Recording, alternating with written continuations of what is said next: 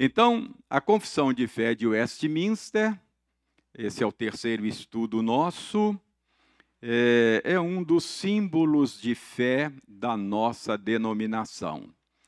É, ela expõe a doutrina bíblica e nós estamos chamando essa série de Nossa Fé Comum, porque nós temos nesta confissão de fé as crenças que unem os presbiterianos do mundo todo. Então, todos os presbiterianos do mundo todo subscrevem esta confissão de fé. No primeiro estudo, nós fizemos uma, um, um, um rápido relato panorâmico do contexto histórico que trouxe à existência essa confissão de fé. Então, você já sabe que ela nasceu lá na Inglaterra, e que ela surgiu de uma grande assembleia que se reuniu para produzi-la, juntamente com ela, produziu outros documentos, e essa Assembleia se reuniu, convocada pelo Parlamento da Inglaterra. Então você já tem uma noção do contexto histórico que trouxe à luz esse documento. Depois nós começamos a estudar o texto da confissão propriamente dito. Começamos pelo começo, óbvio, né? Capítulo 1 da Confissão de Fé trata de que assunto mesmo? Da Escritura Sagrada. Então, o capítulo 1 da Confissão de Fé trata da Escritura Sagrada. O que os presbiterianos creem a respeito da Escritura Sagrada. Está aí nesta confissão de fé. E, nesse primeiro capítulo, não é? Ele começa lá no primeiro parágrafo, tratando da doutrina da revelação.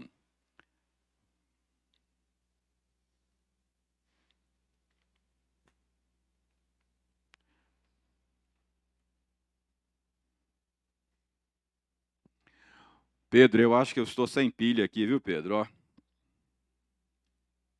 Não, não? Então, o que, que aconteceu? Me ajuda aqui. Olha, ele liga, acende aquela pilhazinha e depois apaga. Hã?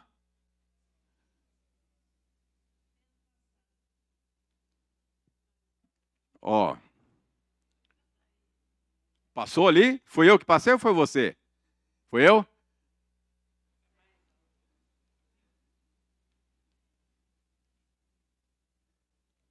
Ah, Welton, esse é o negócio aqui, ó. É aqui, né? Tô ruim de mira. Tudo bem, muito obrigado, Elton. Ok, veja bem, então, esse primeiro capítulo começa considerando a doutrina da revelação. Nós só podemos conhecer a Deus e conhecer a Sua vontade porque ele tomou a iniciativa de se revelar a nós, não é? Iniciativa dele. Se ele não tivesse tomado a iniciativa de se revelar a nós, nós não poderíamos conhecê-lo e nem conhecer a sua vontade. Muito bem. Quais são, segundo a confissão de fé, Quais são os meios pelos quais Deus se revela a nós? Lembra? Já vimos isso. Quais são os meios? A luz da natureza. A luz da natureza é um meio pelo qual Deus se revela a nós. Por sermos feitos à imagem e semelhança dele, nós trazemos no nosso próprio ser informações a respeito do nosso Criador. Então, a luz da natureza revela Deus para nós. Qual é o outro meio pelo qual Deus nos dá conhecimento dele? Obras da criação e da providência. Deus trouxe à existência tudo que ele criou com o propósito de se expressar. Ele estava, ao criar o que criou, dando-nos conhecimento dele. É isso que o Salmo 19 diz: que os céus proclamam a glória de Deus, o firmamento anuncia as obras das suas mãos. Escrevendo aos Romanos, o apóstolo Paulo disse que os atributos de Deus, a sua divindade, o seu poder, podem ser claramente conhecidos por meio das coisas que Deus criou. Olhando para as coisas que ele criou, olhando para o jeito pelo qual ele mantém e governa o seu mundo, você pode ter uma boa noção de quem Deus é. Então, Deus nos dá conhecimento de si por meio da luz da natureza por meio das obras da providência. Nós aprendemos que esta revelação que nos vem por esses meios não tem uma natureza redentora, não nos redime, mas nos notifica, nos responsabiliza e nos deixa indesculpáveis. Tecnicamente, a gente chama essa revelação de revelação geral ou natural. Mas, como diz a nossa confissão de fé, como esta revelação não tem natureza redentora, para redimir os seus eleitos, aprove a Deus dar um outro tipo de revelação a nós, que a gente chama de revelação especial. Qual foi o meio que Deus usou para nos dar essa revelação salvadora? Qual foi o meio? Jesus Cristo é o ápice dessa revelação. Mas Deus usou a nação de Israel.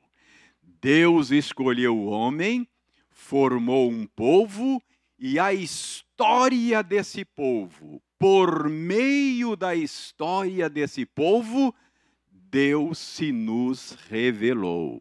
É claro, é claro que o ápice desse processo revelacional, a Ângela acerta, é Jesus.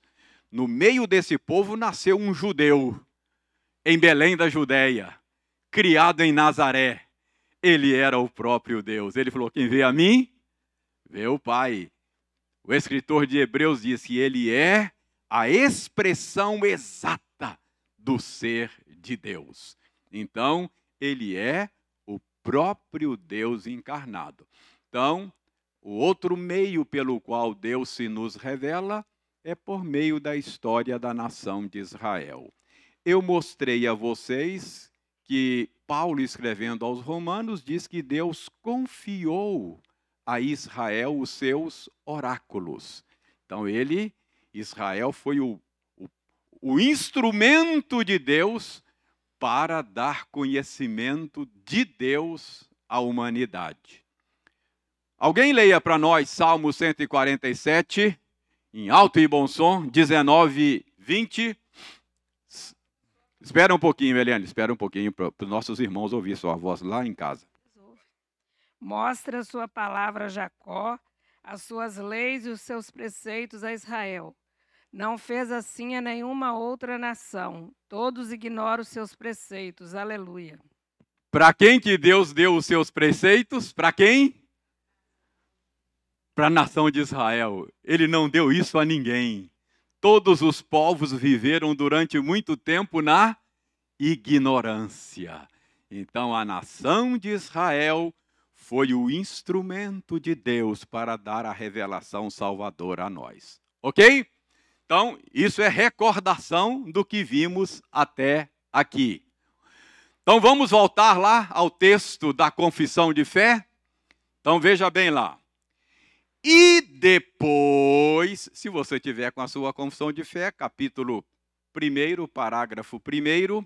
Então veja bem, e depois, depois de quê? Depois de dar revelação para nós, o que, que Deus fez?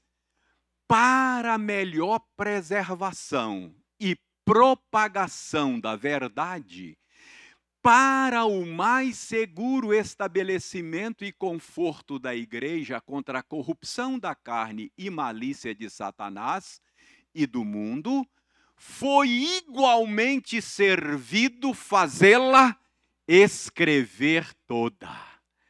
Então Deus não apenas deu revelação de si, mas ele foi servido, ele desejou escrever essa revelação. Deus não apenas deu revelação de si, mas ele providenciou o registro desta revelação. Então, é, é assim que a Bíblia nos veio. Esse desejo de Deus de registrar a sua revelação. Então, hoje, nós vamos conversar um pouco sobre o registro da revelação. A revelação escrita. A revelação escrita, não é? Então, veja bem, existem circunstâncias em que os encontros face a face comunicam mais do que a palavra escrita seria capaz. Segunda de João 12. Alguém leia segunda de João 12. Segunda de João 12. Alguém leia? Segunda de João 12.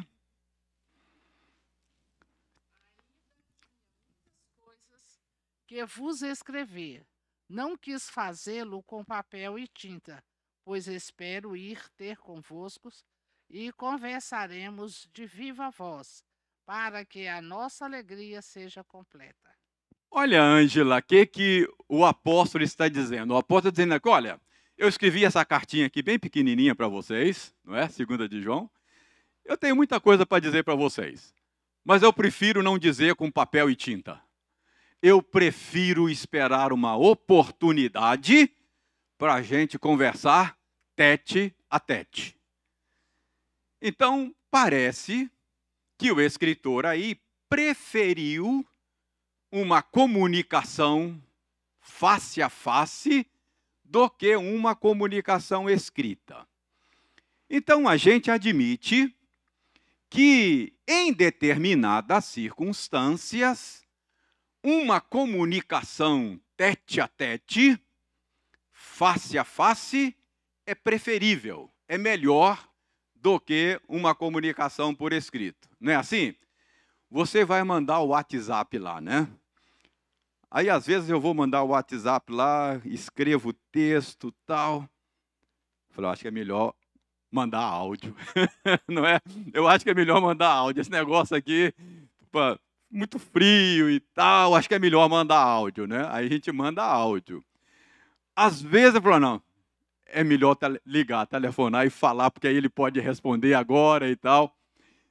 E às vezes é até preferível nem falar pelo telefone. Tem certas conversas que tem que ser tete a tete, não é verdade? Então, a, a, o fato é que o apóstolo aí está dizendo que o assunto que ele queria tratar, ele preferiu deixar para não falar por escrito. Então, é verdade. Tem certas situações que é melhor é, evitar a comunicação escrita. Mas existem circunstâncias em que a palavra escrita é preferível. Não existem? Então, a nossa confissão de fé, ela ensina que. Opa! Ela ensina que para melhor preservação e melhor propagação da verdade de Deus, foi necessário escrever. Não é assim? Melhor preservação. Você já brincou daquela daquela brincadeira de telefone sem fio? Já viu? Você faz uma fila de pessoas, você dá o recado para o primeiro aqui, ele passa o recado para aquele, depois passa o recado para aquele outro. Lá no final da fila, o que chega lá não é nada daquilo que você falou aqui no início. Já viram essa brincadeira? Quem conta um conto, aumenta um ponto, não é assim? Então, se você deseja preservar a mensagem, que ela não sofra deterior, deteriorização, é, é bom escrever, não é? Então, para melhor preservação, para melhor propagação, se você deseja preservar a mensagem, aí a escrita é melhor.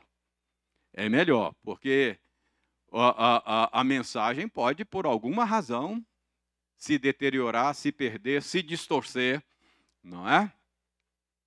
Às vezes lá no conselho a gente lembra, olha, esse assunto nós já deliberamos aqui no conselho, já foi tratado aqui e tal.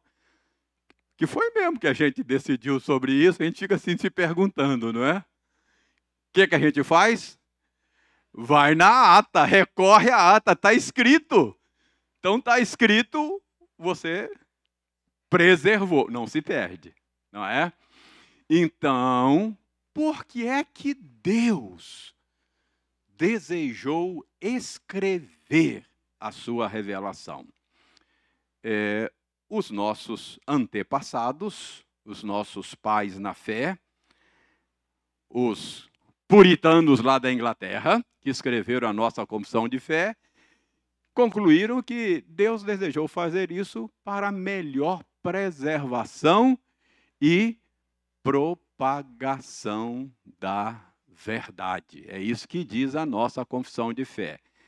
Esse, essa parte grifada aí em negrito é tirado da confissão de fé, ok? Além disso, o Senhor desejou também proteger a igreja. Por isso é que ele providenciou o registro para proteção da igreja. Proteger a igreja de quê? A confissão de fé diz: da corrupção da carne, da malícia de Satanás e da malícia do mundo. Então, o registro da revelação foi necessário para a proteção da igreja contra os enganos do nosso próprio coração, contra ah, as ciladas do maligno. Então veja bem, a, a Bíblia diz que nós precisamos provar os espíritos. Nós é, precisamos ter um meio pelo qual a gente pode, de maneira objetiva, é, estabelecer se a mensagem que nos chega está vindo de Deus ou não. Então, se nós não tivéssemos a revelação de Deus registrada, nós estaríamos sujeitos ao engano do próprio coração nosso, porque o coração nosso é enganoso, não é isso que a Bíblia diz? Há caminhos que aos olhos do homem parece direito. Então, muitas vezes você pode ter coisas que o seu coração acha que é verdadeira, que é a melhor saída, que é a escolha mais sábia. Se você não tem a palavra de Deus registrada, você está sujeito a seguir os enganos do próprio coração. Então, foi necessário escrever a revelação para que nós pudéssemos, como igreja de Deus, estar protegidos, ou estarmos protegidos contra os enganos do nosso próprio coração. E sem dizer das ciladas de Satanás. O apóstolo Paulo disse que Satanás se transforma em anjo de luz. Olha só, ele é mentiroso, pai da mentira, ele é astuto. Paulo fala lá escrevendo aos Efésios das ciladas de Satanás. O que são ciladas? São armadilhas. Lembra lá na roça quando a gente pegava passarinho na arapuca? Aquilo é uma cilada. Passarinho olha assim, só vê a comida, não é? E ele vai lá sem saber que vai se tornar presa. Então, Satanás arma cilada. Ele nos atrai com algo que parece vantajoso, mas no final vai dar ruim. Então, nós estaríamos entregues a, essas, a, a esses enganos se nós não tivéssemos a revelação de Deus registrada e preservada. Então, por que é que foi necessário providenciar o registro da revelação?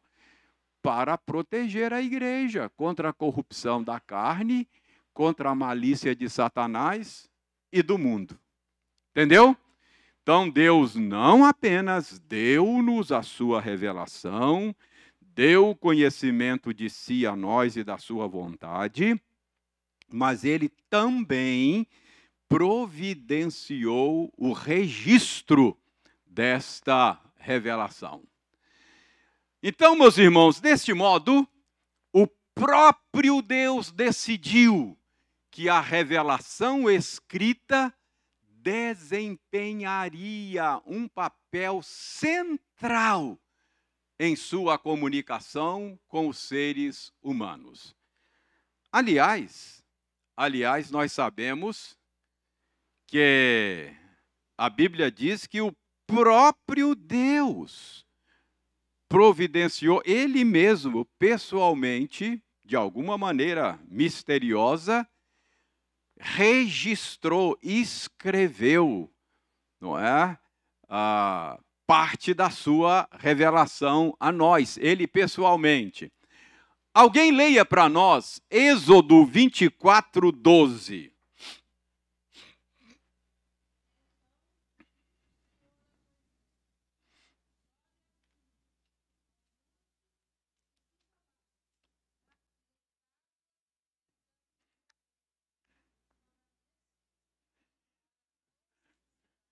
Olha só quem escreveu esses mandamentos aí. Eu escrevi, não é? Todas estas passagens, nós não vamos lê-las todas, elas mostram que o próprio Deus pessoalmente escreveu os dez mandamentos.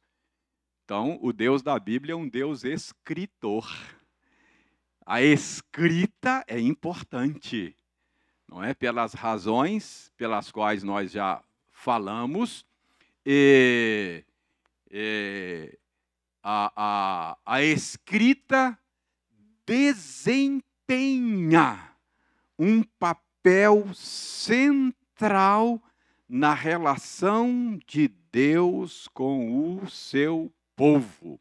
Então, Deus não apenas estabeleceu uma aliança conosco, mas ele documentou, passou a escritura desse desse casamento, papel passado, não é? Escritura, ele escreveu. Ah, sabemos também que o Senhor usou Moisés como escriba da revelação. Por exemplo, dê uma olhada lá em Deuteronômio. Vamos abrir as nossas Bíblias em Deuteronômio. Deixa eu abrir a minha Bíblia aqui. Capítulo 31. Deuteronômio, capítulo 31. Dê uma olhada aí a partir do verso 9. Deu, lá no final de Deuteronômio 31, a partir do verso 9. Veja bem o que diz o verso 9. Eu leio aqui, ó. Esta lei escreveu a Moisés e a deu aos sacerdotes, filhos de Levi, que levavam a arca da aliança do Senhor e a todos os anciãos de Israel. E, então, ah, o que, que significa esta lei? Olha, está dizendo que Moisés escreveu uma lei. Esta lei.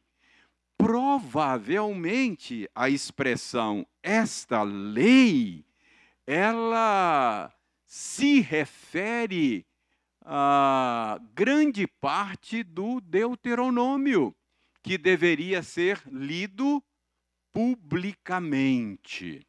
Então, não apenas o Senhor Deus escreveu, mas ele usou homens para escrever, quando a gente chega aí, então, no final de Deuteronômio, a gente já dá conta de que havia é, documentos já escritos que, que Deus providenciou, ele mesmo escrevendo ou usando outros, que norteava a vida e a relação do povo para com ele.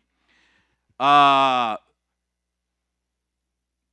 depois da morte de Moisés, já sob a liderança de Josué, a palavra escrita continua tendo um papel central na vida do povo e na sua relação com o Senhor. Quem não se lembra da ordem dada a Josué? não cesses de falar desse livro da lei. Medita nele de dia e de noite, porque fazendo isso você vai ser bem sucedido. Lembra? Veja bem, o que, eu estou querendo mostrar para vocês? Que ao longo da revelação de Deus do Antigo Testamento, o registro, a escrita exercia um papel central na vida do povo e na relação dele com o Senhor. Então, o registro da revelação é um fato que a gente precisa considerar com muito cuidado ah, no final da sua vida, quando Israel já havia conquistado grande parte da terra prometida, nós temos registro de que Josué também escreveu coisas que, que, que Deus determinou que ele escrevesse. Dê uma olhada aí, Josué 24, versos 25 a 28. Alguém leia para nós. Josué 24, 25 a 28. Fez Josué aliança com o povo e lhe a pôs por estatuto e direito em Siquém. Josué escreveu essas palavras no livro da lei de Deus tomou uma grande pedra e a erigiu ali debaixo do carvalho que estava em lugar santo do Senhor. Disse Josué a todo o povo: Eis que esta pedra nos será testemunha. pois, ouviu todas as palavras que o Senhor nos tem dito. Portanto, será testemunha contra vós outros, para que não mintais ao vosso Deus. Ouviram? Josué também escreveu coisas por ordem do Senhor. Então, a gente percebe que ao longo de todo o processo de revelação, a, revelação vai sendo registrada por ordem do Senhor e uma coleção de escritos sagrados vão se formando ao longo da história do povo de Israel. Além disso, se você continua lendo a sua Bíblia nessa perspectiva do registro da revelação, você vai descobrir que Deus não apenas vai dando aos seus profetas no Antigo Testamento a sua revelação, mas você vai perceber que, vez ou outra, a ordem de escreva.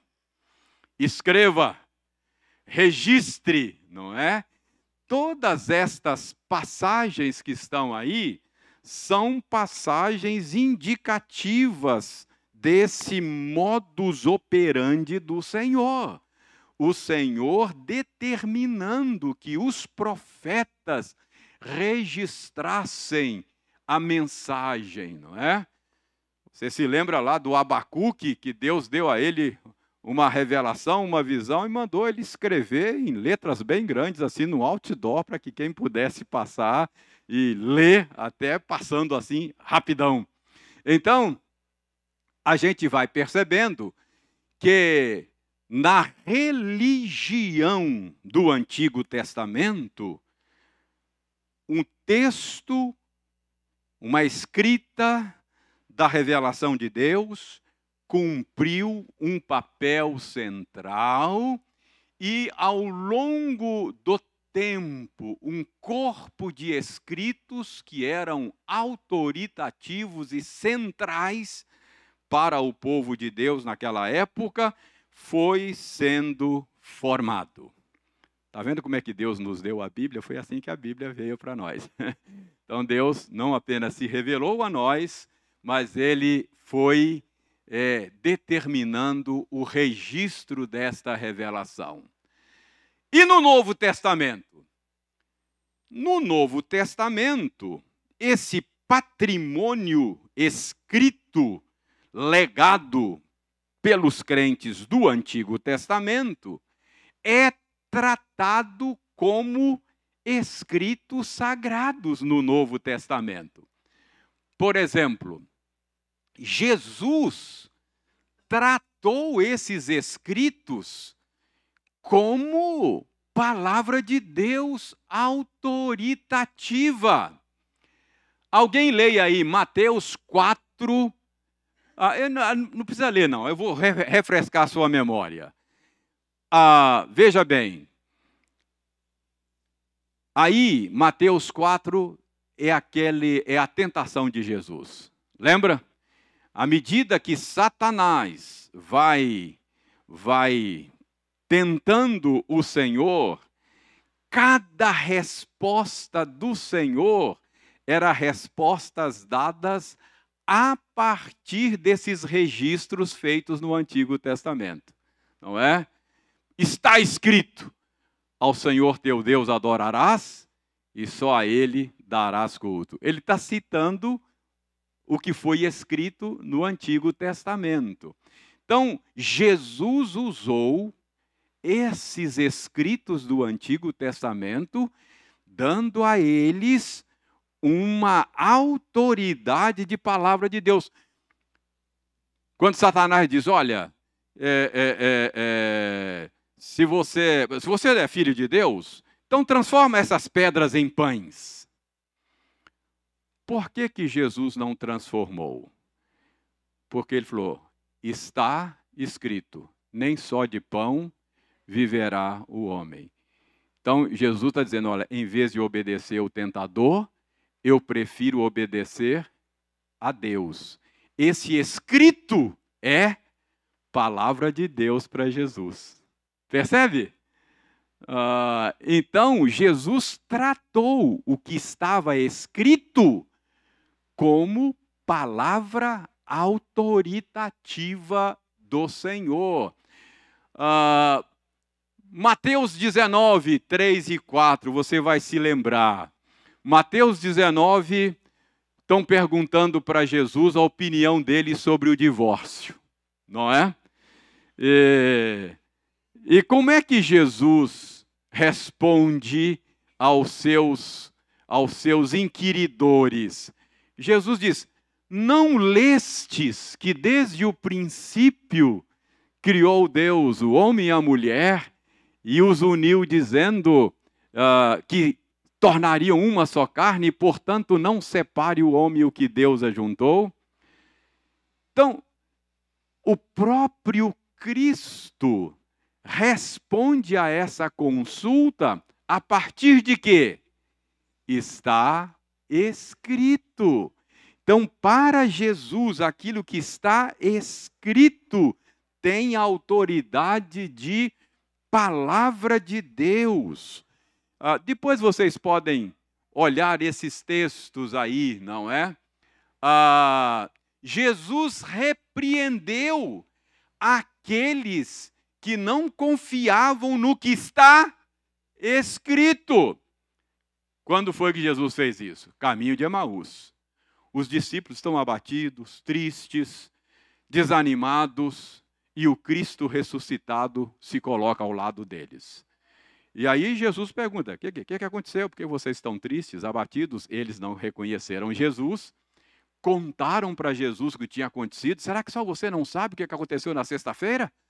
Não é?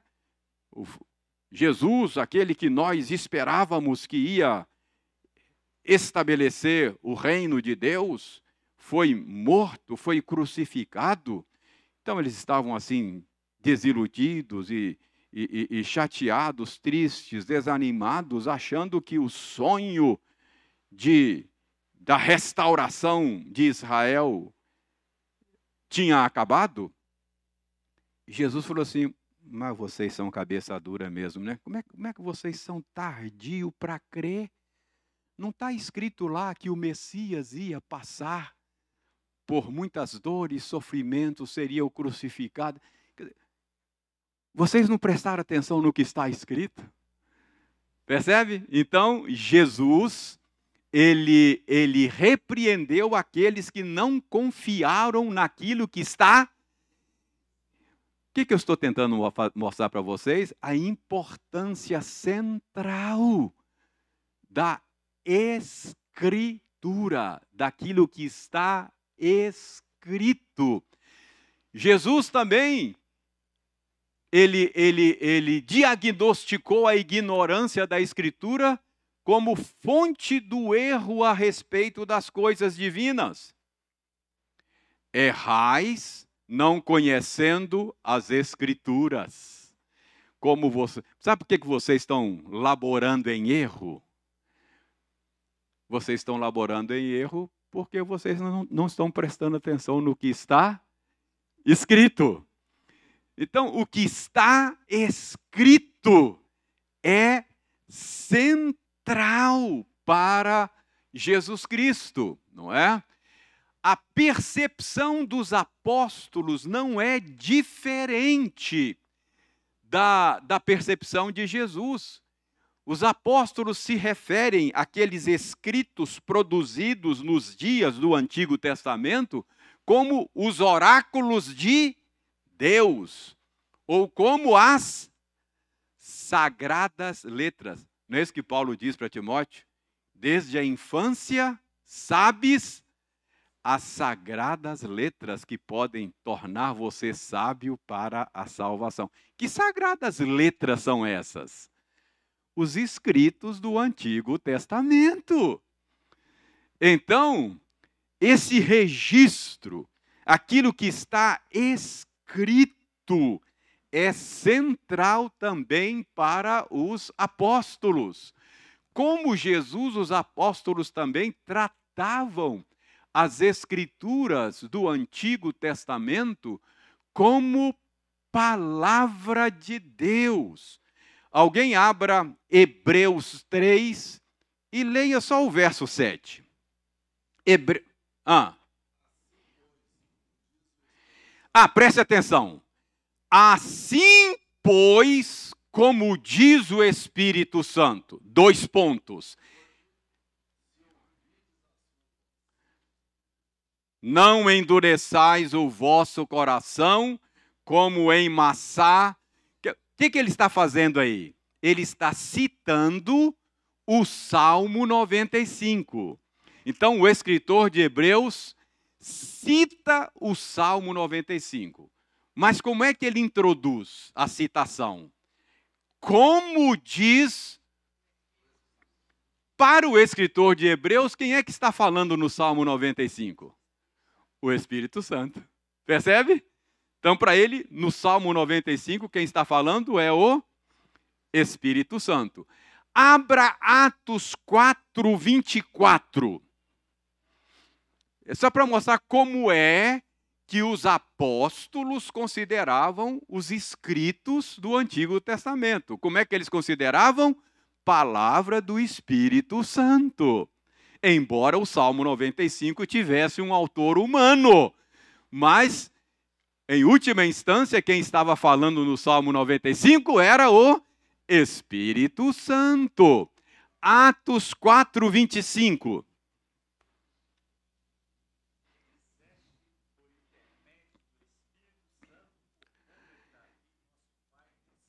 Olha, veja bem. Então, eles estão orando e falando para Deus: Senhor, o Senhor falou por boca de Davi o seguinte. Aí cita o Salmo 2. Porque se enfurece as nações, não é? Percebe? Quem escreveu o Salmo 2? Davi, nós sabemos por causa desse texto aí. Davi escreveu o Salmo 2. Mas como é que ele se refere ao Salmo 2? Senhor, o Senhor falou por boca de Davi o seguinte. Aí cita o Salmo 2.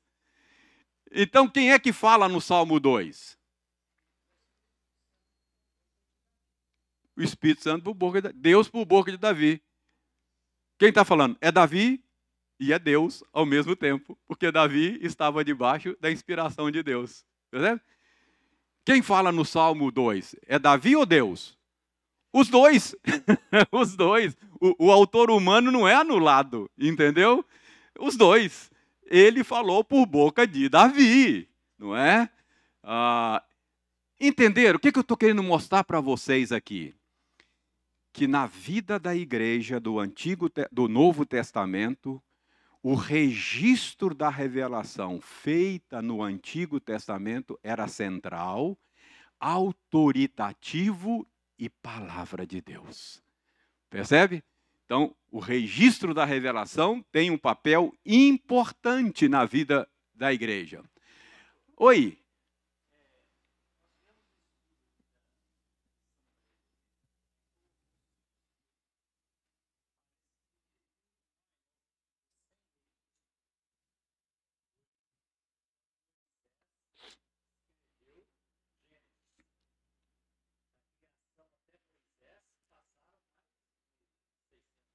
É, talvez aí tivéssemos é, é, é, tradição oral, né, só.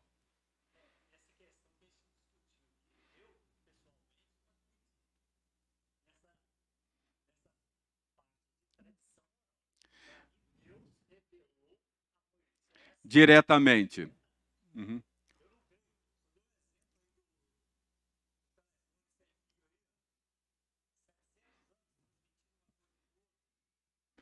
É, a tradição. É...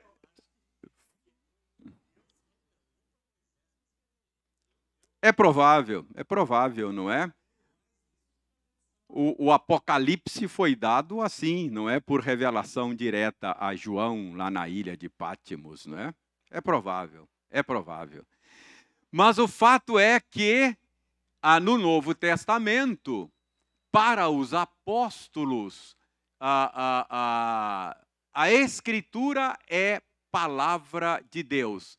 Nesse texto aí, Romanos 9, 17. Alguém leia Romanos 9, 17.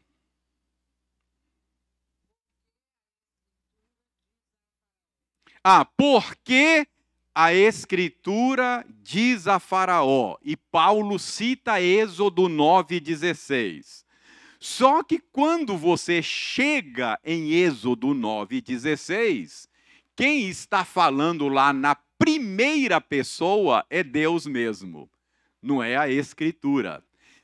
Mas para Paulo, a Escritura falou e Deus falou é a mesma coisa. Uma coisa é sinônimo da outra, é trocar seis por meia dúzia.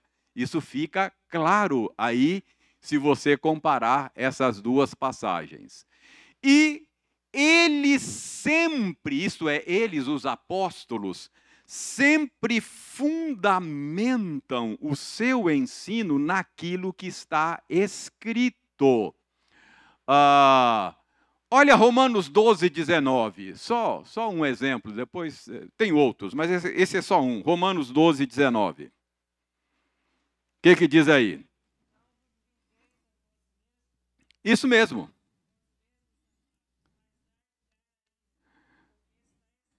Olha, preste atenção. Paulo está dizendo: olha, vocês não devem vingar a si mesmos. Não, não, não se vinguem.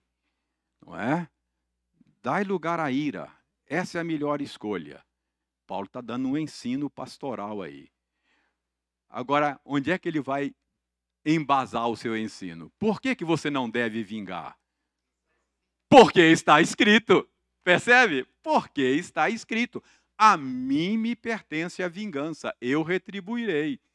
Então, Paulo está dizendo: olha, não vingue, isso é papel de Deus, não queira ser Deus, deixa Deus fazer o que, o que cabe a Ele fazer, não é? A mim me pertence a vingança, Deus sabe cuidar daquilo que, que cabe a Ele fazer.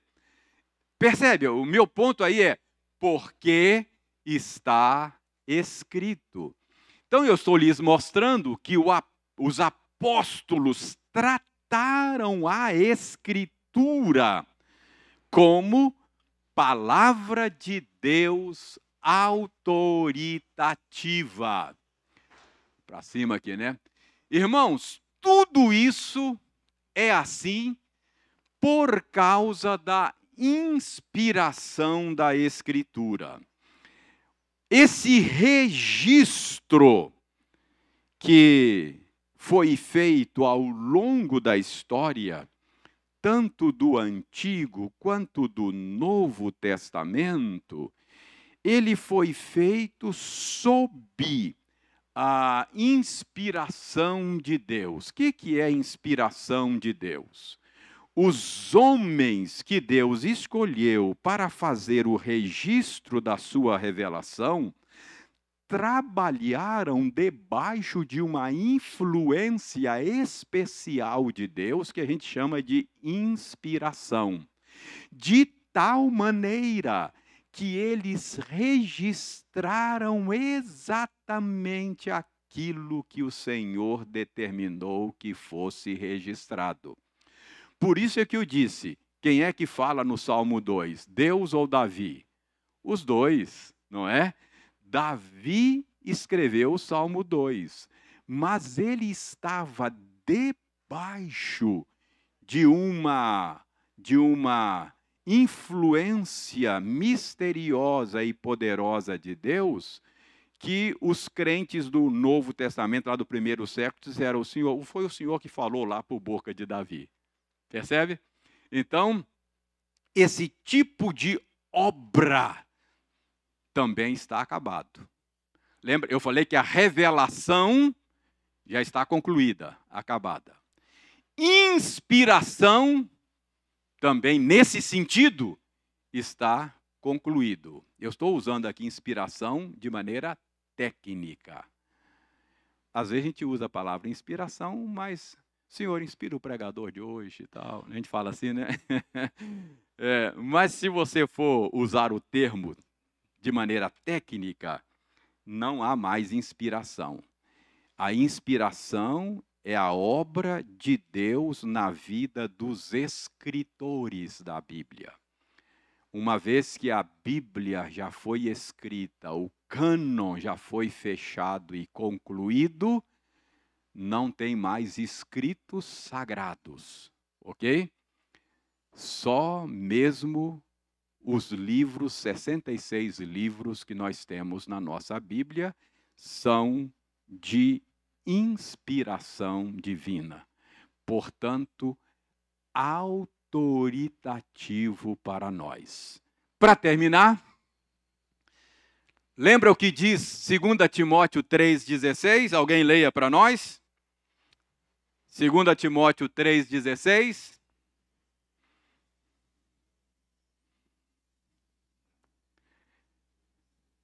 Hein?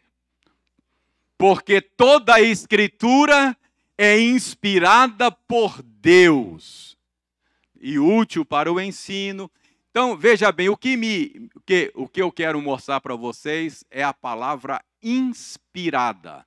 No grego é a palavra theopneustos, que o melhor mesmo, a ideia aí não é inspirar, mas é expirar. Ela foi expirada por Deus, soprada por Deus. Então toda a escritura tem a sua origem no sopro de Deus. Veio da boca de Deus, não é?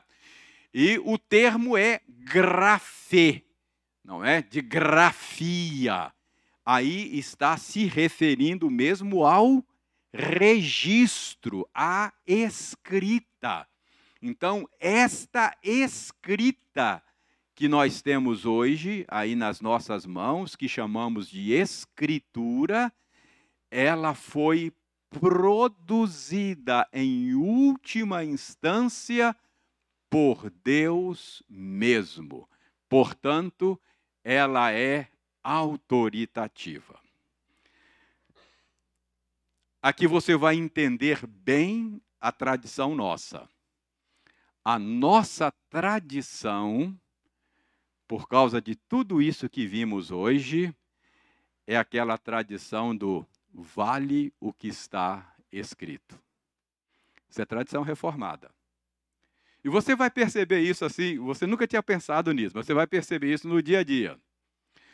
Existem tradições cristãs que a autoridade maior, não assumem isso. Mas quando você vê na prática, é isso que acontece. A autoridade maior é a dos sentimentos. Eu senti. Eu sonhei. Isso não é tradição reformada. Quando você recorre a esse tipo de autoridade, você não está na tradição reformada. Não, mas eu, eu, eu senti, cara. Não, eu sonhei. Cessa toda discussão, porque eu sonhei. Como é que você vai dizer que não? Não, eu senti, cara, eu vi. Percebe? Então, isso é uma questão de autoridade. Outras tradições cristãs é a autoridade institucional que vale. Não, cara. Está na encíclica papal, o Papa falou, o clero falou, então é, a gente aceita. A autoridade final é da instituição. A nossa tradição, o que vale é o que está escrito. Como é que você vê isso na prática? Você se lembra quando você professou a fé? Disseram para você assim: você está disposto a se submeter às autoridades dessa igreja? enquanto elas permanecerem fiéis ao que está escrito. Ou seja, a autoridade não é institucional, não é dos sentimentos. Para a nossa tradição, vale o que está escrito. Não era assim que Jesus procedia? Está escrito. Não era assim que os apóstolos procediam? está escrito. Então, se você é da tradição do está escrito, você está em boa companhia. você está na companhia de Jesus e dos apóstolos, porque para ele, para eles o que valia é o que está escrito. Então, Como é que a gente chama isso na nossa tradição? Sola escritura. vale o que está escrito. Essa é a nossa tradição. Vale o que está escrito. Se é assim que você crê, se para você a autoridade última é o que está escrito, não é o que foi sonhado, sentido ou dito pela instituição, você tem uma fé presbiteriana. É a nossa fé comum. Os presbiterianos entendem que vale o que está escrito. Entendeu? É por causa de tudo isso que nós vimos hoje.